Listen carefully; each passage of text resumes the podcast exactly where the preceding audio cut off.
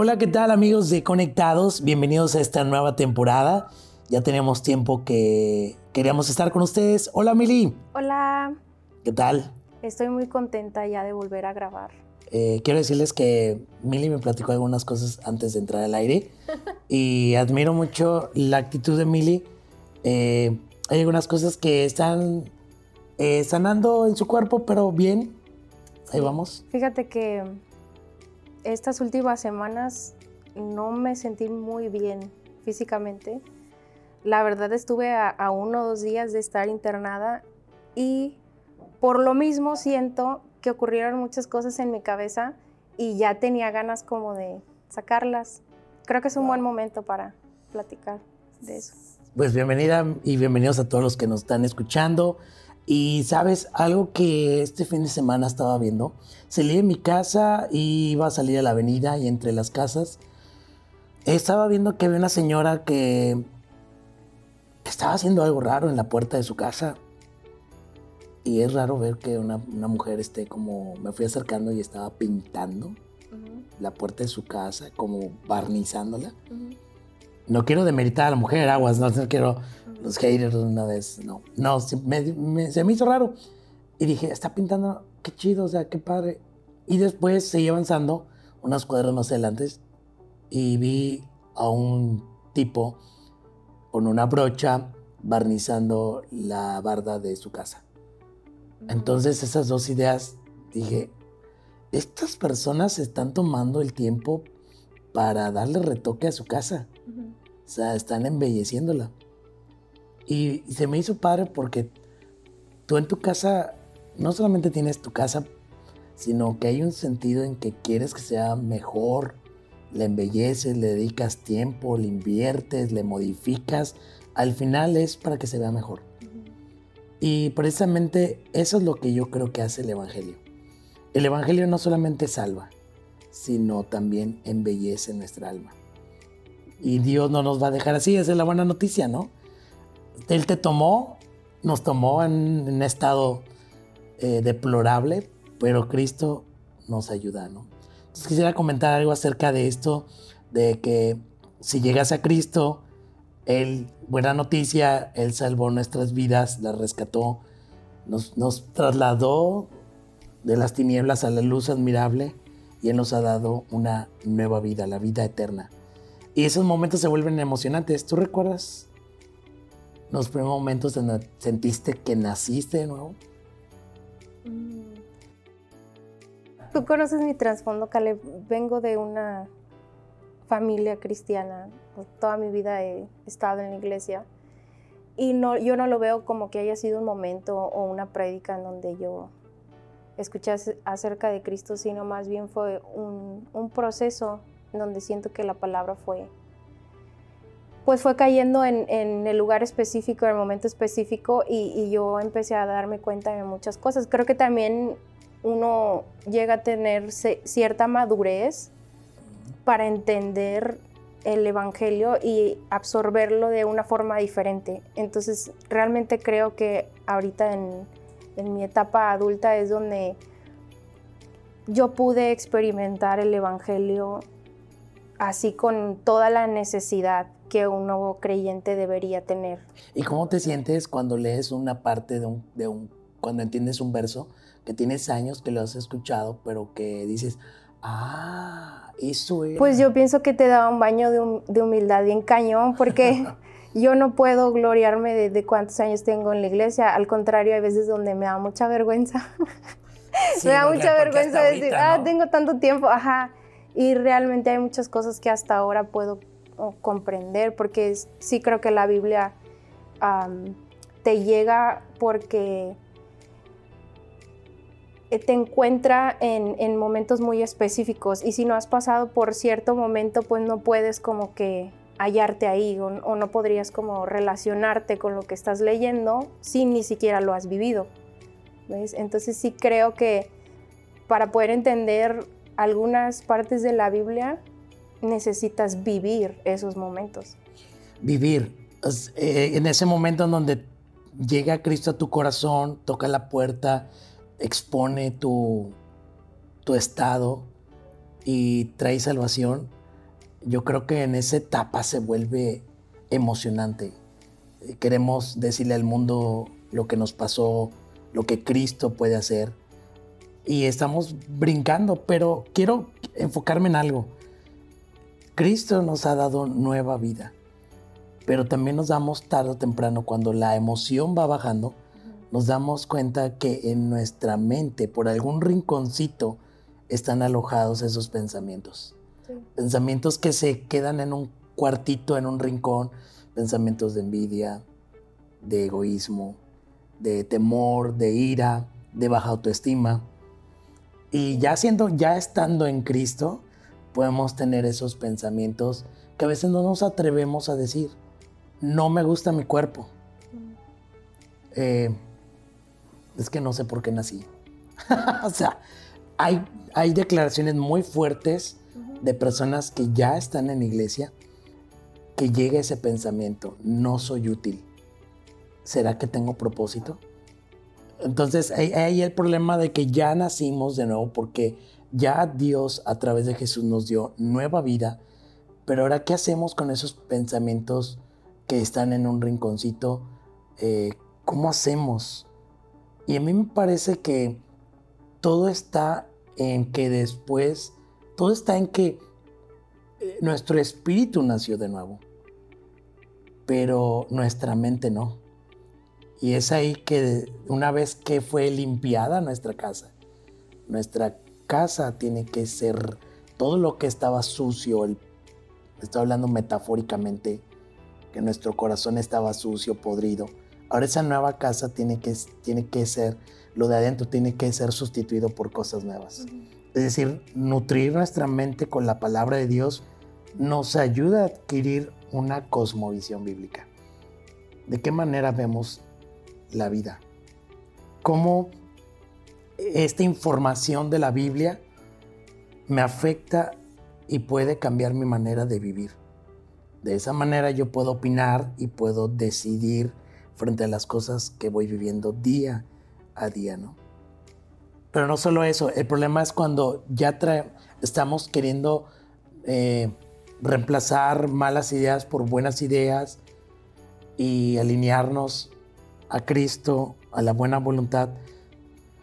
El asunto es que vivimos en un mundo caído en donde vamos en contracorriente.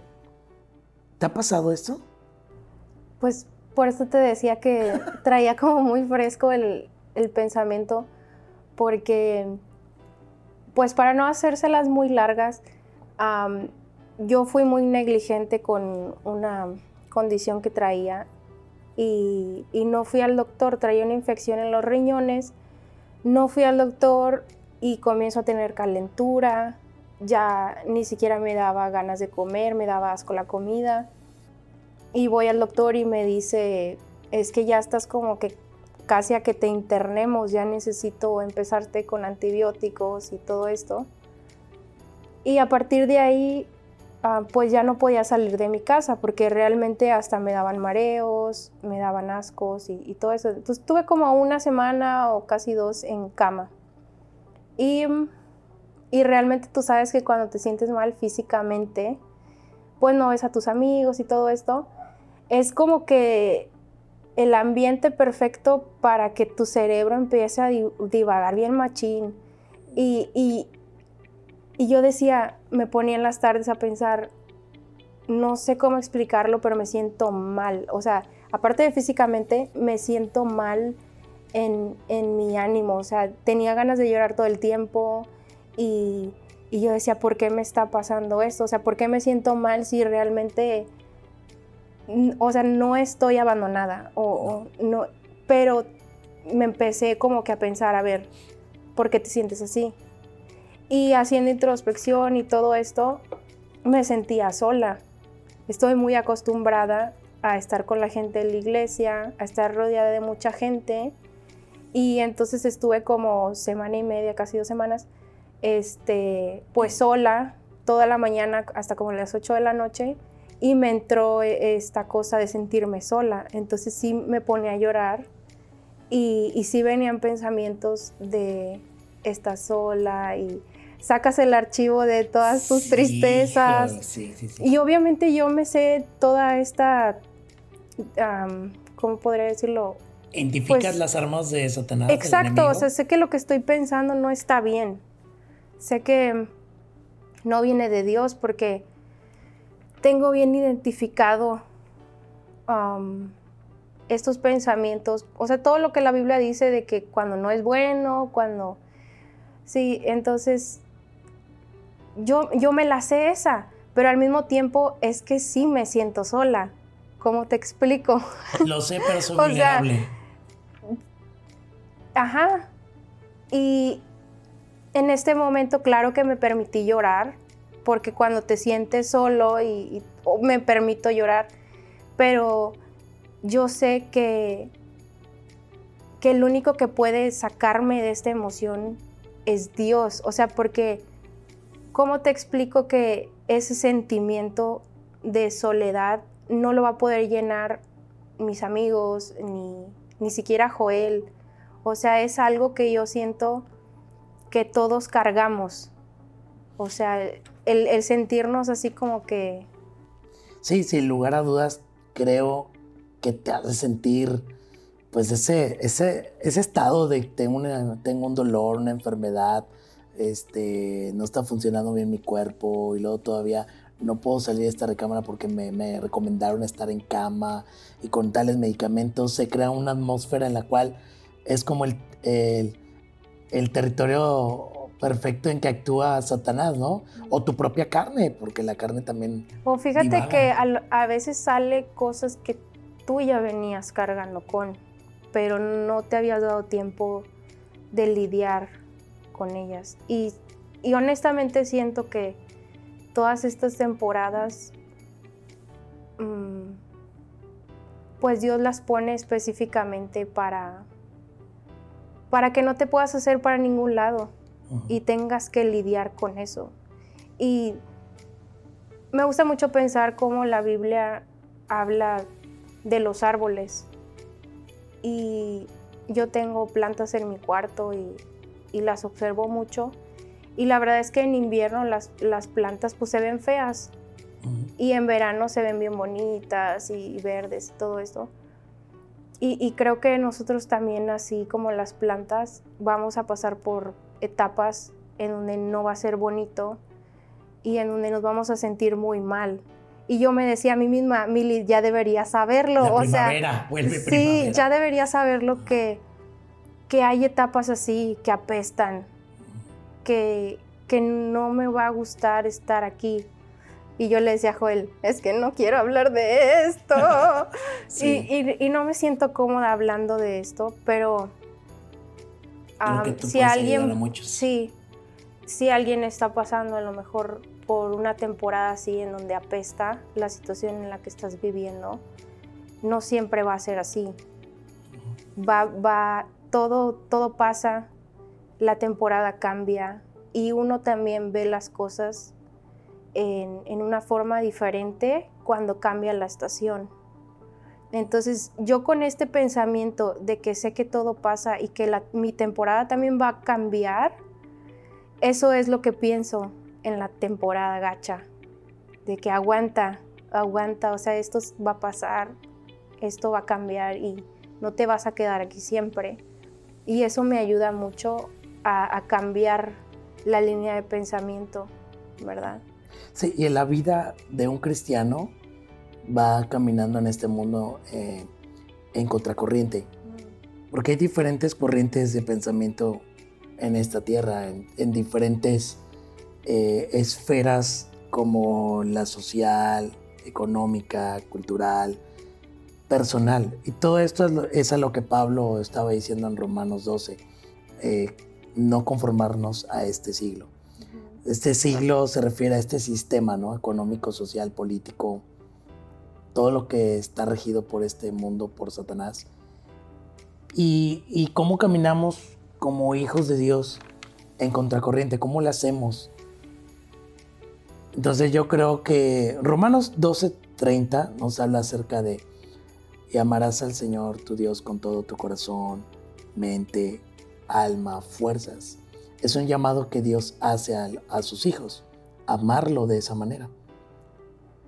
Pero eh, enfoquémonos, dice, ámame con tu corazón, mente, alma, y aquí dice mente, ámame con tu mente. Entonces, ¿cómo? Ese es un llamado. Y dos, ¿cómo amamos a Dios con nuestra mente?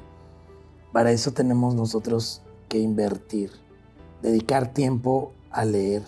Yo creo que ahí está el problema. No, no quiero así como que... Ahí, este es el problema único, ¿no? Pero gran parte del problema con, con nuestros pensamientos, con perder la batalla en los pensamientos en la mente, es que no dedicamos tiempo a leer. Me asombra lo que pasó en Texas, en la masacre de Texas, ¿no? De este joven de 18 años, Salvador Ramos, en el cual pues mata a su abuela y, y después va a una escuela para matar a otros.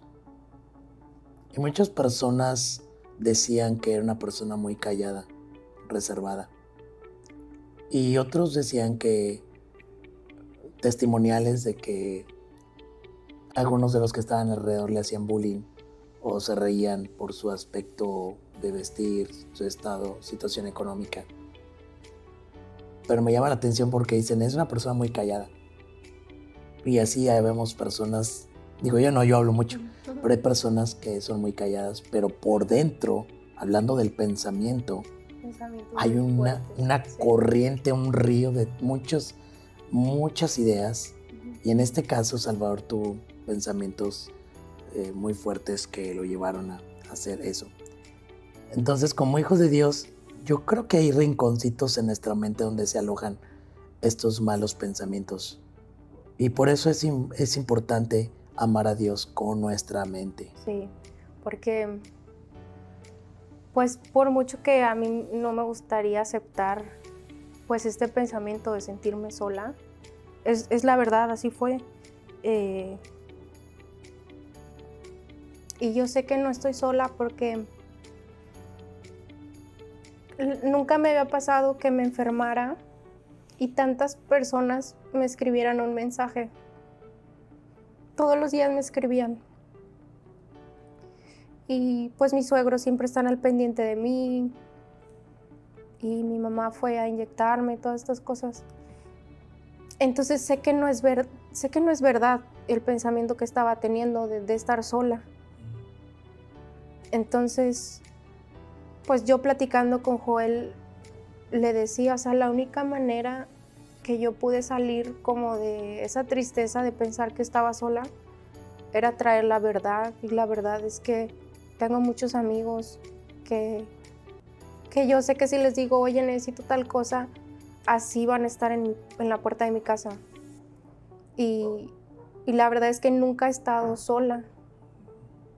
Pero es algo con lo que yo he luchado toda mi vida, el, sentirme sola. Y es algo que yo creo que el enemigo, cada que puede, va a intentar utilizar en mi contra teniendo esto en mente, pues creo que yo debería traer a verdad cada vez que venga este pensamiento, traer la verdad a mi mente. No es cierto, no estoy sola. Mucha gente que me ha demostrado que va a estar ahí para mí. Dijiste algo muy importante, traigo la verdad y abrazo la verdad. Esto es importante porque a veces como cristianos solamente nos conformamos con leer lo que nos toca leer en el día. Y a veces nos metemos mucho en el programa de la lectura devocional. O sea, si lo leo palomita, me siento bien, mi conciencia dice que, que cumplí con mi acto religioso, estamos bien a cuentas con Dios y punto. Pero creo que eso no basta, porque cuando vienen los días malos, como lo que platicas, es ahí donde sale el verdadero yo, de qué estoy hecho y en dónde estoy parado. Y creo que cuando nos, mentimos a nosotros mismos, cuando decimos, ya hice mi devocional, estoy bien, bien chido, pero no solamente basta leer, sino comprender, tener una contemplación hacia Dios. Eso es meditar. La Biblia lo hace, lo habla muy seguido, meditar. Y meditar viene de rumiar, de, de, de lo que hacían las vacas al comer el pasto. Y, y tienen el pasto en su boca y lo bajan a un estómago y durante todo el día están pasando e, esa pasta de, de pasto en su estómago de un estómago a otro. Entonces ahí lo traen y lo traen este, de un lado a otro y eso es lo que Dios quiere que hagamos con su palabra. No solamente leer, sino, sino mantenerlo en la mente y pasearlo y verlo y contemplarlo y ver que Dios es real y que Dios es poderoso y que actúa como una espada en nuestro corazón. Eso es, quizás nos falta eso, no solamente leer, sino contemplar. Y quiero leer una, una durante todo el día, quiero leer una cita en Efesios 4, 22, del 22 al 24, y dice, en cuanto a la pasada manera de vivir, despojados del viejo hombre, que está viciado conforme a los deseos engañosos, y renovaos en el espíritu de vuestra mente, y vestíos del nuevo hombre, creado según Dios en la justicia y santidad de la verdad. Hay tres puntos importantes aquí que podemos tomar en cuenta como despojar, renovarte y vestirte. E, es metafóricamente nuestro corazón es como una casa. Tienes que despojarte todo, de todo lo que no sirve, de cosas que te hicieron daño, poco a poco de recuerdos que no sirven, que no edifican, que, que, Dios mismo dice no pongas tu mirada en las cosas del pasado. Hay que despojarse de eso, renovarse, sí, con lo nuevo de Dios. Yo decía que cuando nacemos de nuevo nuestra alma y espíritu nacen de nuevo, pero nuestra mente no. Y es por eso que tenemos que renovarnos, sintonizarnos, todos los días renovar la mente en las cosas divinas y vestirnos con lo de Dios, ¿no? Entonces, hagamos esto, ¿no? ¿No te pasa que en, durante el día vienen malos pensamientos a tu mente. Era exactamente lo que iba a decir, porque no, nada más, no nada más pasa en, días malos, sino en, entre comillas, nuestros días buenos. Hay otro tipo de pensamientos con lo que, los que uno lucha. Aún el éxito, que es como que nuestro, qué chido, llegue aquí, aún el éxito tienta. Tiene sus sí, propias... O sea, una plática X con una persona y que a tu cerebro viene así el comentario de que, ay, bien hipócrita ni es cierto. Lo que me está diciendo puro, puro rollo, nada me está piñando. Y, he escuchado mucho que te dicen, no, piensa mal y acertarás. Piensa mal. o sea, es toda la contraparte de lo que estamos tratando de hablar. O sea, el pensar bien, el, mantener la verdad en, nuestra cabeza y no asumir cosas malas de la otra persona. Eso yo pienso que es la chamba más satánica del enemigo. Cuando él logra ponerte en contra de la persona que tienes enfrente, con pensamientos así, aunque tú pienses que son tontos, de que, ah, me está mintiendo, ay, nada me lo dice por tal cosa, ay, qué hipócrita, cosas así, yo siento que esa es la chamba más efectiva que el enemigo puede utilizar para separarnos. Porque si logra separarnos, ya la hizo. Y creo que es, las batallas que se dan en la vida diaria es eh, con Satanás, con nuestra carne y con lo que hay en este mundo, ¿no? Y, siento que hay un momento en que Satanás y la carne y el mundo hacen una alianza, se unen y hacen su propio hot sale. o sea, hacen una campaña publicitaria y te lanzan y te bombardean con con seducir nuestra mente, con venderla venderle una buena idea a nuestra mente para considerarla y al final terminar este, haciéndola, comprándola. Yo recuerdo esto en el Edén. O sea, Adán y Eva estaban paseando con Dios y tenían una relación bien chida y bien padre y todavía no caían en el pecado y Dios les había dado órdenes e instrucciones, ¿no? Él le dijo, no, no de todo pueden comer menos este, de esto, ¿no? Entonces ya, ya Adán y Eva siguieron caminando y vino Satanás y dijo, ajá, aunque eso les dijo Dios, ¿no? Pero no es cierto, ustedes pueden comer de eso, porque si comen de ese árbol, serán como Dios. Entonces ahí veo como Satanás poniendo su, su plan, vendiéndoles la idea y seduciéndoles con esta... Eh, información falsa, ¿no? Yo creo que así pasa el diario. Somos seducidos por esto. Y ahora, no es, es muy normal que todos eh, en Cristo tengamos, tengamos, preguntas. mentales. Ajá, cuestiones, ¿no? sí. Ambigüedades eh, que no entendamos. Y es normal, porque somos personas, seres creados con inteligencia. Un ser creado con inteligencia siempre va a cuestionar, va a decir por qué, de dónde vengo, a dónde voy, cuál es el propósito que tengo aquí en la vida. Sí. Como en la mañana estábamos Joel y yo platicando acerca de, algo que a Joel le causa mucho conflicto. Y, y yo la neta no me causa conflicto, o sea, para él es algo que le enoja y le molesta. Pero para mí es como mm, X, o sea, por, por esto, esto y esto. Entonces creo que estamos cableados de alguna forma para que los problemas que yo tenga, otra persona nos las pueda desmenuzar y nos pueda explicar la forma que él entiende este, ese problema. Y a mí lo que me funciona es que escuchar el, punto de vista de otra persona a veces me calma y me ayuda a redireccionar mi pensamiento o cambiar la forma en que yo veía ese problema. Entonces, la mayoría de las veces no lo resuelvo yo. ¿Lo resuelve una tercera persona? Exactamente. O sea, creo que fuimos creados para funcionar en comunidad. O sea, que el problema que yo traigo, creo que lo que yo estaba viviendo de soledad, parte de su sanidad es que yo lo hable. Y está bien. Ajá. Está bien porque pues el ser humano fue creado con tres cosas y una de ellas es sentido de permanencia.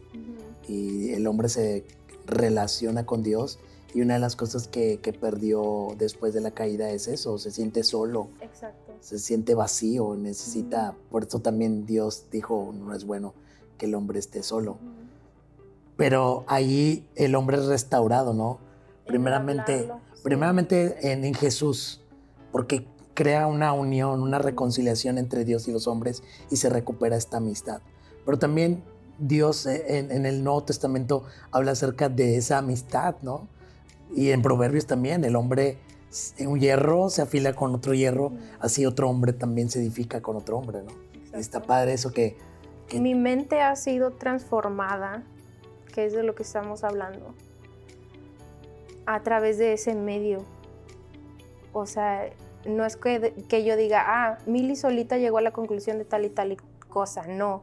A veces es porque escuché a otra persona hablarme acerca de eso o yo pregunté, oye, ¿tú qué piensas acerca de esto que yo estoy pasando? Y mi mente fue transformada. ¿Por qué? Porque yo creo que, que Dios utiliza a las personas para construirnos. Y esa yo creo que debería ser la forma, o sea, que nos construyamos uno al otro. Yo he sido tan bendecida a través de un podcast. De verdad, ha, habido días en donde la palabra de alguien que yo escucho me ha animado, me ha levantado. Y por eso yo tengo tanta fe en lo que hacemos. Porque si tú puedes animar a alguien a salir de alguna situación, es lo más hermoso, siento. Entonces, Dios nos hizo con este poder de poder levantar a otra persona con lo que tú piensas, ¿sí? Y no es exclusivamente del libro de la Biblia, sino la Biblia vive en cada creyente, ¿sí? Y la vivimos y nos la hablamos y nos, y nos vamos edificando unos a otros y renovamos nuestra forma de pensar por lo que otra persona a lo mejor nos dijo quiero este, ir terminando esto. Eh, en Romanos 12.2 dice, no os conforméis este siglo, sino transformaos por, la, por medio de la renovación de vuestro entendimiento para que comprobéis cuál sea la buena voluntad de Dios, agradable y perfecta. Es decir, que dijimos que no, no, no solo es bueno leer, sino meditar y contemplar estas verdades, y así podemos al final vivir de acuerdo a la voluntad de Dios conocer a Dios y también me va a servir quién soy yo, o sea, mi identidad en Cristo, conocer a Dios que le agrada y que no le agrada. Y así también cuando yo leo la Biblia puedo ordenar mi vida. qué va primero, qué va segundo y qué va después. Limpia nuestra mente y nos ayuda también a ser confrontados en nuestra vida, a quitar esos ídolos que a veces no nos damos cuenta, que los ponemos ahí, pero a la luz de la Biblia nos exponemos y decimos, creo que Dios está en segundo lugar o en tercero, y expone los ídolos. Aparte creo que la Biblia nos da promesas y nos ayuda. Ah, algo que dijiste de, de tu día gris, de tu día en casa, que te sentiste un poco, dijiste, abracé la verdad, tuve que recordar. Porque creo que cuando nosotros vamos a la Biblia, la Biblia está viva y, cuando nosotros leemos, guardamos y abrazamos, dice la Biblia que somos como estos hombres sobre la roca. Cuando la, la traemos a la mente, ¿no? ¿Qué fue lo que te ayudó en tu tiempo difícil. Y, es eso, ¿no? Creo que el hombre bueno del buen tesoro de su corazón saca lo bueno.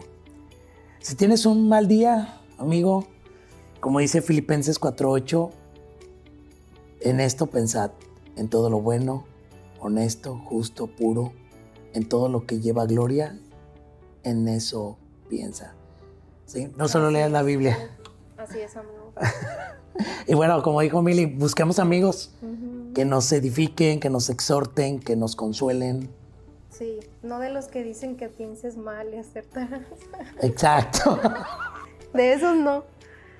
Mucho gusto hablar contigo de nuevo. Ya habíamos pasado mucho tiempo sin volvernos a reunir. Sí, es un gusto.